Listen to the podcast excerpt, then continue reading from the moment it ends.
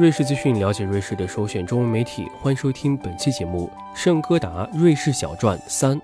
一八七五年七月二十八日，圣哥达铁路工地。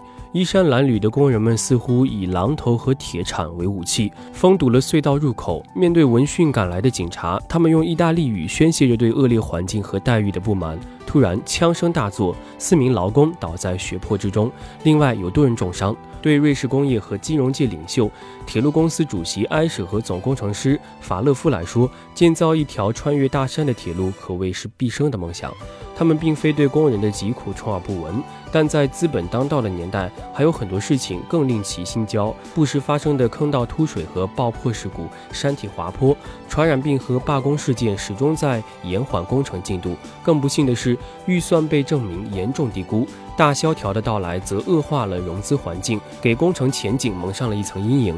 就像魔鬼桥所证明的，山脚下的居民素知基础设施的重要性。一七零八年，雪伦峡附近的村镇委托沃邦之徒莫莱蒂尼开凿了六十四米长的乌里洞，系阿尔卑斯地区第一条隧道。联邦成立后，瑞士铁路建设也在私人投资下迎头赶上。一八六零年，总里程超过了一千千米。一八七零年，铁路网已覆盖主要城市，但是最关键的阿尔卑斯铁路建设需要投入大量的资源、资本和劳工，这是缺煤少铁、金融市场尚不发达和劳动力有限的瑞士所不具备的。经过旷日持久的游说和争论，联邦议会在施普吕根、鲁克马尼尔、圣戈达和新普朗四个山口中选择建造圣戈达铁路，预算高达二点三亿瑞郎，不得不半数依靠外国政府支持。鉴于该通道的军事和经济意义，意大利、德国和瑞士缔约合作，三国分别出资三千万、五千五百万和两千八百万瑞郎。圣哥达铁路一八七二年开工，不料陷入了重重困境，只好将线路设计得更陡。转弯更加急，原定的双轨减为单轨。为说服瑞士政府追加资金，埃舍1878年辞去了铁路公司主席的职务。次年，法夫勒在视察隧道时因心脏病发作去世。1882年，圣戈达铁路终于以巨大的代价竣工，15千米长的隧道冠绝全球。它不仅促进了瑞士国内市场整合，也使瑞士保住了南北枢纽的地位。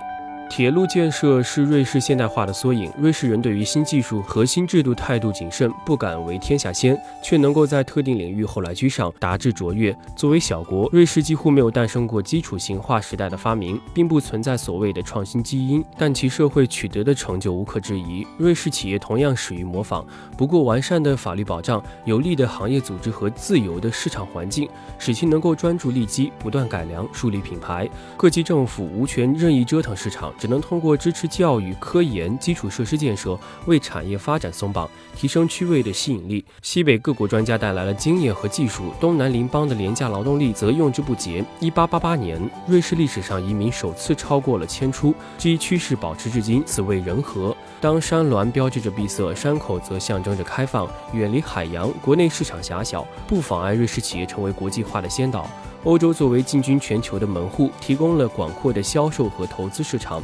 瑞士人均出口额很可能在一八四八年就已经是世界第一，出口占瑞士社会总产值比重在十九世纪末达到了三分之二。居欧陆中央，瑞士人博采众长，机械、金属和化工工业学习英德而不逊，钟表、珠宝和金融产业取自法意而过之，此为地利。二十世纪初，人类多数地区还未觉醒，欧洲仍是国际事务的主宰。故富甲欧洲，即富甲天下。自一八六三年杜南创立红十字会一八七一年全国参与安置法国布尔巴基军团之后，瑞士以人道主义和和平主义的典范自居。他活跃于形成中的世界舞台，谋求与其国力不相称的地位，积极扮演着国际组织和国际会议的东道主，热衷于在大国之间外交斡旋，此为天时。可惜。社会矛盾被繁荣所掩盖的美好时代，在一九一四年戛然而止。当保护主义和帝国主义唱响主旋律，小国的和平努力丝毫不能阻止列强走向敌对。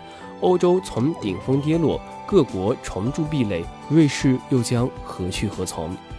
以上就是我们本期节目了。更多精彩，欢迎关注蜻蜓 FM。